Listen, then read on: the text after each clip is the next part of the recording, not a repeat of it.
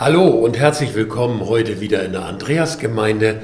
Ich halte meine Andacht wieder zur Tageslese und die steht heute in Markus 13, Vers 28 bis 37. Wie gesagt, wenn ihr mitlesen wollt, unterbrecht mich einen Moment. Das 13. Kapitel von Markus ist schon ein ziemlich schweres Kapitel. Es handelt von Kämpfen und Katastrophen, die dem Wiederkommen von Jesus vorausgehen. Ich finde es ein bisschen unangenehmes Thema.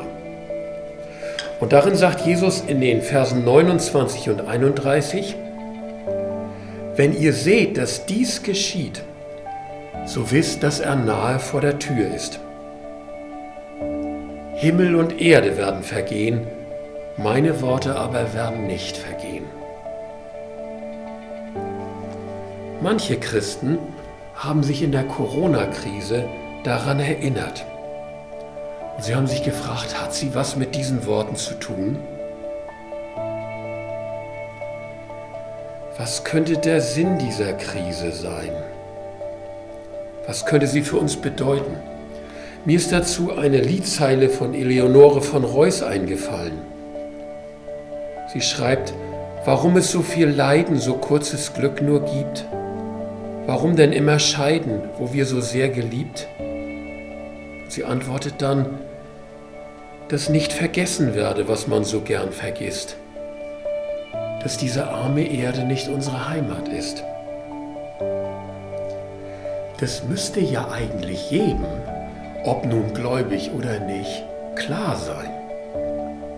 Jeder von uns, auch ich, ist auf dieser Erde nur zu Besuch.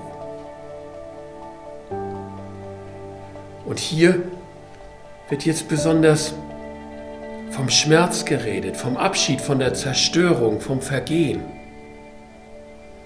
So sehr sie wehtun, sie sind auch Hoffnungszeichen. Sie lehren uns, nach beständigem Ausschau zu halten. Und auch das erleben wir gerade alltäglich. Wir erleben das schon jetzt, wie Politiker oder Wirtschaftler oder Mediziner Ausschau halten, welche Konsequenzen uns aus der Krise zu ziehen sind, was wir daraus lernen können. Und selbst in unserer Gemeinde habe ich den Eindruck, es treibt unsere Innovation voran. Wir probieren neue Wege aus. Und das ist gut so.